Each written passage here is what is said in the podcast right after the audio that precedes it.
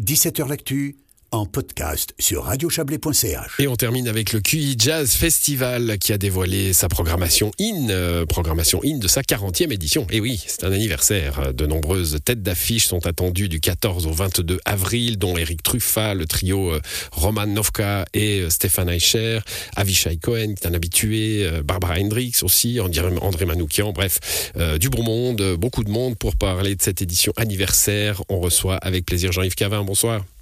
Bonsoir. Vous êtes le co-directeur du, du QI Jazz Festival. Cette édition, euh, ces éditions anniversaires, ça permet toujours de, se retourner, de faire des bilans provisoires, heureusement. Oui, alors euh, suite euh, suite au Covid, on n'a pas trop trop regardé ce qui s'était passé en arrière. C'était un petit peu dur pour nous, enfin comme beaucoup de manifestations, vous vous en doutez. Oui, on s'en souvient. vous avez été un des, premiers à alerter hein, sur la situation, en tout cas des, des événements de la région. Ouais, on était probablement des premiers festivals à devoir annuler euh, suite au Covid hein, en, mars de l'année dernière, euh, en mars 2020, maintenant oui, oui. 2020. Et puis euh, c'est vrai que quand on a dû préparer l'édition de l'année dernière, eh ben, on était encore dans cette période vraiment difficile. Et puis là, de, de, regarder pour 2023 et puis de se dire ok, tout ça c'est bon, c'est derrière, on a besoin de prévoir des protocoles, de contrôle de passe sanitaire et d'autres trucs comme ça. Bah ouais, ça nous met fortement en joie effectivement pour avril. Alors on peut se retourner sur les deux années difficiles, on peut se retourner sur 40 ans d'histoire aussi. Hein Quelle aventure alors ça, je le fais pas dire. Bon, moi, j'y étais pas parce qu'il y avait un an quand le festival s'est créé.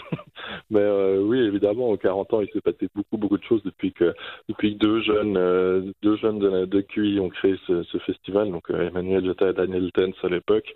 Et puis ce festival qui a beaucoup changé, grandi. On, ça avait commencé avec quelques concerts dans la salle d'Avel, puis maintenant c'est plus de 100, 120, 130 concerts qui ont lieu dans, dans, dans, une quinzaine de lieux à travers le festival sur huit jours. Donc c'est vrai que c'est un, un, merveilleux moment du mmh. début du printemps. Quoi. Bon, vous y étiez pas, enfin vous y étiez peut-être dans les bras de vos parents, mais, mais euh, c'est quand même une, une l'histoire d'une vie pour vous, hein, parce que je crois me souvenir, vous avez commencé par bénévole, vous avez été derrière le bar, vous avez fait votre chemin dans ce festival.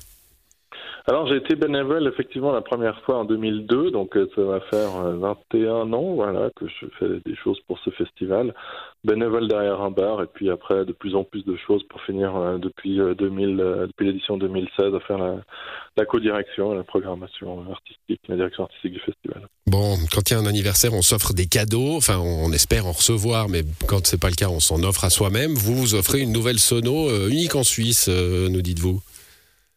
Alors, ce sera la première fois qu'elle va être installée effectivement euh, dans un festival en Suisse. Elle a déjà été, je crois, utilisée une ou deux fois pour des tournées, mais vraiment en festival, ce sera la première fois. Un, système qui devrait grandement améliorer la, qualité du son au chapiteau, euh, la qualité de l'image stéréo. C'est souvent un gros problème dans les grandes salles, en fait, puisqu'on a le son qui est vraiment bon, euh, que, à peu près que vers la régie, et puis on se met sur les bords, et puis moins l'image stéréo est fidèle à ce qu'on voit sur scène. Et là, euh, le, le constructeur nous délègue quelqu'un pendant toute la semaine pour venir euh, assister les ingé pour euh, donner le meilleur de cette sono. Donc voilà, on, on, se réjouit de voir ce que ça va donner. Et puis évidemment qu'on va pas installer les deux systèmes son, donc on pourra pas comparer les deux en temps réel. on va... Mais non, la différence devrait quand même être significative. J'ai eu l'occasion de faire un test, de faire un petit test. C'est vrai que c'est assez bluffant. Bon, alors ça, ça sera pour euh, l'aspect technique, pour l'aspect artistique, on va riche programmation. Hein, vous dites, vous le disiez tout à l'heure, plus de 100 concerts. Donc, euh, euh, mais comme chaque année, euh, moi, c'est un petit peu ce, ce, que je retiens de ce QI Jazz, c'est la fidélité des artistes qui reviennent hein, et qui reviennent volontiers. Alors, c'est pas toujours les mêmes parce qu'il y en a beaucoup, évidemment, en 40 ans qui ont qui ont traversé l'aventure QI Jazz. bah, le symbole, c'est Eric Truffat, hein, qui est celui qui a le plus joué au, au QI Jazz et qui fera le, le concert d'ouverture. Probablement, ça doit être un de ceux qui a le plus joué. Et puis, effectivement, il va faire l'ouverture avec un nouveau projet, avec une nouvelle équipe euh, autour de musique de film, et puis un nouvel album qui va aussi sortir en mars. Donc, euh, effectivement, il y a cet ancrage dans le passé, puis en même temps dans le futur, dans la nouveauté qui nous plaît beaucoup aussi dans ce projet.